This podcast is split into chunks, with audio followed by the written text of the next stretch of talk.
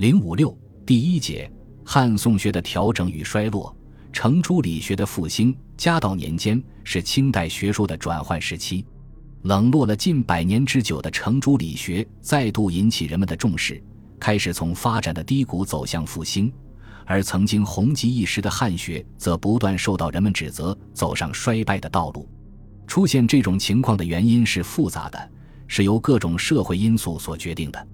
自乾隆朝后期，清王朝统治危机开始暴露出来，到嘉道年间，各种社会矛盾日益尖锐，整个国家出现了千疮百孔、江河日下的衰败景象。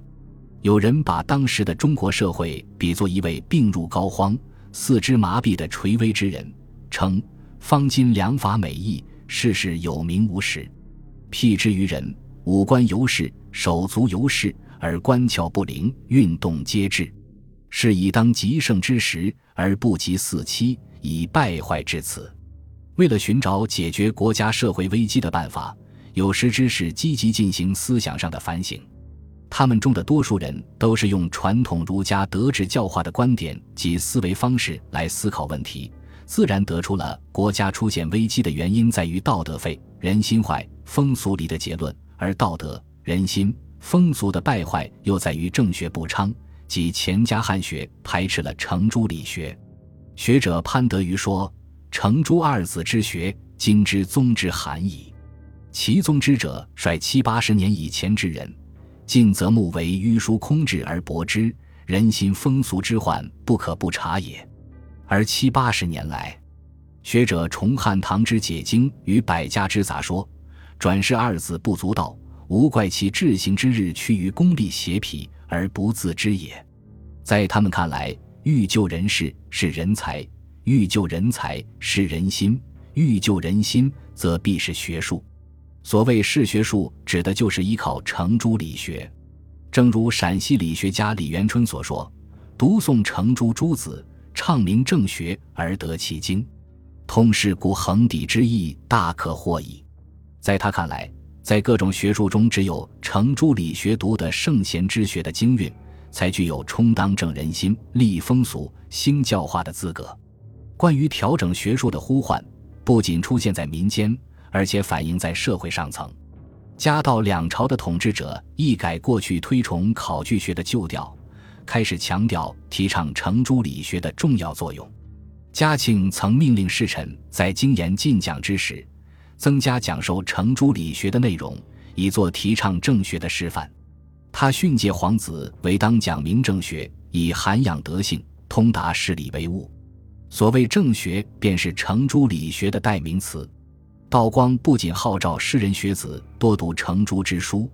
而且还把清初理学名臣汤彬从四文庙，以示对理学的讲业。统治者的倡导对于当时学术风气的转换，无疑产生了重要的影响。从学术自身发展状况来看，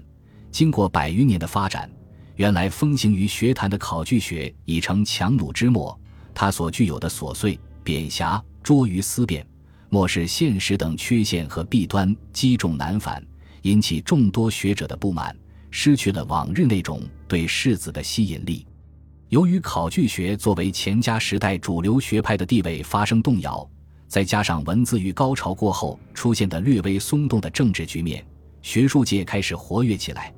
原来被压抑或者受到排斥的学派开始萌动复活，以充实主流学派衰退后的学术领域。这些开始萌动复活的学派主要有金文经学、陆王心学、朱子学及程朱理学。就当时情况而言，在学术基础、社会影响、实力和政治地位等方面，程朱理学占有很大优势。明清时期，程朱理学已经渗透到文化教育的各个领域。由于科举考试题目主要从四书中挑选，所论内容也以朱熹的《四书集注》为准则，这就迫使人们必须从初学阶段起诵读程朱的著述，接受其说。另外，程朱理学还占据着书院的教育阵地，像湖南岳麓书院等学府，一直保持着讲习理学的学术传统。即使在考据学最风行的年代，这种治学传统也未改变。由于这些原因，在全国不少地方都有一些讲求理学的学者，固守着自己的学术阵地，如福建的殷成芳、孟超然，江苏的王茂宏、任爱、朱泽云，直隶的王直，陕西的孙景烈、刘少班，湖南的罗典，贵州的陈法等。他们不愿随波逐流，以弘扬程朱理学为己任，与汉学分庭抗礼。还要看到。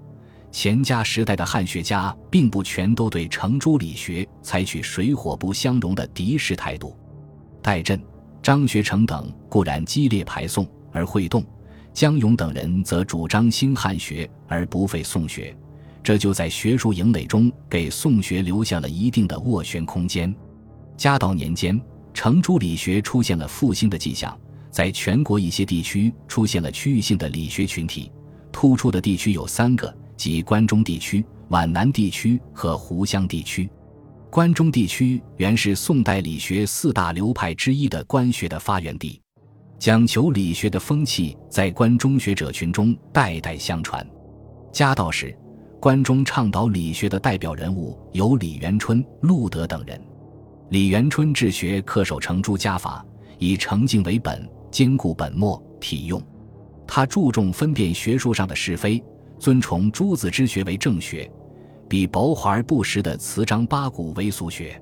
他带出众多弟子，能传其学者有贺瑞麟、杨树春等人，都是同光时期关中倡导理学的后进人物。理学在安徽地区的发展，主要借助了桐城派的盛世。桐城派虽然是一个文学派别，但恪守孔孟程朱的道统，反对汉学对宋学的排斥。其代表人物姚鼐主张义理考据词章三种学术一体多用并行不悖。姚鼐的弟子方东树、姚莹、梅增亮、管同等都是活跃在道光、咸丰时期力倡理学的著名学者。尤其是方东树写的《汉学商队》，全面而尖刻地抨击汉学，为程朱理学的振兴鸣锣开道。使延绵于清代学界多年的汉宋之争出现了新变化，开始了宋学对汉学的反击，改变了宋学在汉宋对峙中的守势地位。湖南地区是晚清理学发展最活跃的一个区域，以岳麓书院为首的湖湘书院讲堂，大都比较重视传习理学，并从中培养出一批崇儒味道的文人学士。湖南理学士人最突出的特点是强调义理与经史相结合。岳麓书院山长罗典就教诸生明习实务，嘉道年间的能陈言如意就出于其门下。贺长龄在魏源的协助下编成《皇朝经史文编》一书，强调恪守孔孟程朱之学和学以致用的原则，体现了义理经济合一的精神。这部书在湖南诗人中产生了广泛的影响，一时间三湘学人诵习成风，世皆有用世之志。值得注意的是，湖南理学具有全国性的影响。湘籍理学大师唐建曾在1841年任太常寺卿，一些想慕理学的京官从其就读，其中著名者有倭人吴廷栋、曾国藩、吕贤基、何桂珍、窦旭。邵逸臣等人在北京的官僚士大夫中形成一个颇具影响的理学群体，这些人在后来几乎都成为咸同时期理学中心的骨干人物。唐建在京师的讲学活动为理学中心做了思想上、组织上的准备。咸同时期，理学复兴达到了它的高潮阶段，出现了所谓中兴局面。理学中兴有着鲜明的政治背景。十九世纪五十至六十年代，以太平天国为主体的农民起义遍布全国，沉重地打击了清王朝的腐朽统治。面临灭顶之灾的清朝统治者，一方面出动军队全力镇压人民起义，另一方面打出卫道的旗号，企图通过提倡孔孟程朱之学来收揽人心、泯灭人民的反抗思想，恢复封建秩序。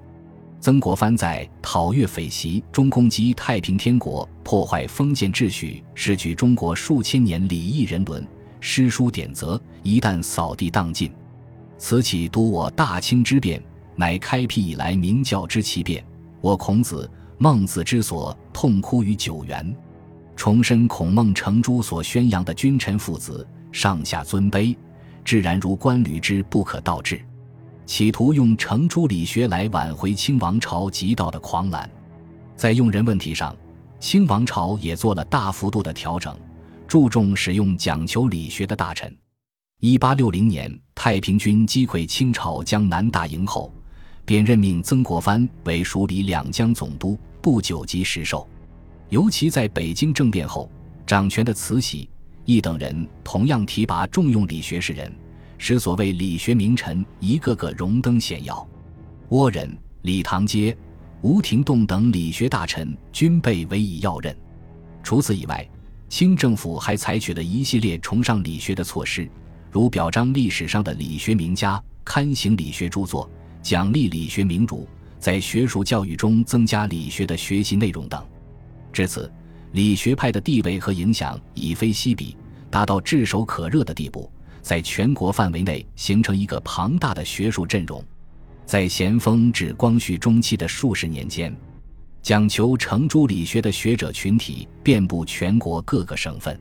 其分布主要如下：直隶李鸿藻、王用诰；河南刘廷照、苏元生、李唐阶、王简新；陕西贺瑞麟、杨树春。拜经纬，山西薛玉英，安徽吴廷栋、夏信、夏炯、苏敦元、方宗成、方乾、杨德亨、何慎珍；江苏刘熙载、程儒、廖守峰；浙江宗继臣、邵义臣、高君儒、朱一新；江西吴家斌、刘毅、龙文斌；山东游百川；福建陈庆庸、林启；四川范太恒、于焕文。湖北洪汝奎、万湖泉、宋鼎、冯礼藩、黄嗣东；湖南曾国藩、刘荣、李元度、郭松涛、丁善庆、罗泽南、李旭斌、李旭仪、王新、钟继恒；两广龙启瑞、朱琦、朱次奇；